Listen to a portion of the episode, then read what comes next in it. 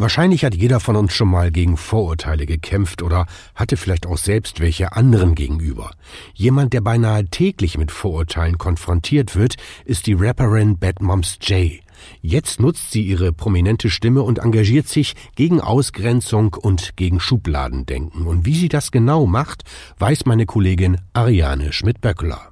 Rap ist nur für Männer und wer so aussieht, kann kein Vorbild sein. Bad Moms Jay kennt solche Aussagen nur zu gut. Die Leute denken sehr viel über mich, positive wie auch negative Dinge. Die meisten positiven Dinge stimmen, die meisten negativen Dinge stimmen nicht. Daher setzt sich die Rapperin mit ihrer Arbeit und ihrer Community dafür ein, Klischees zu hinterfragen und andere nicht vorschnell zu beurteilen. Ich glaube, das ist was Menschliches, dass man Leute sieht und irgendwas denkt. Das macht dein Kopf automatisch. Aber wenn ich dich kennenlerne, dann gebe ich einem immer die Chance, dass du mir zeigst, wer du bist. Wie wichtig es ist, Haltung zu zeigen, das möchte die 20-Jährige, die für viele junge Menschen ein Vorbild ist, auch ihren Fans vermitteln.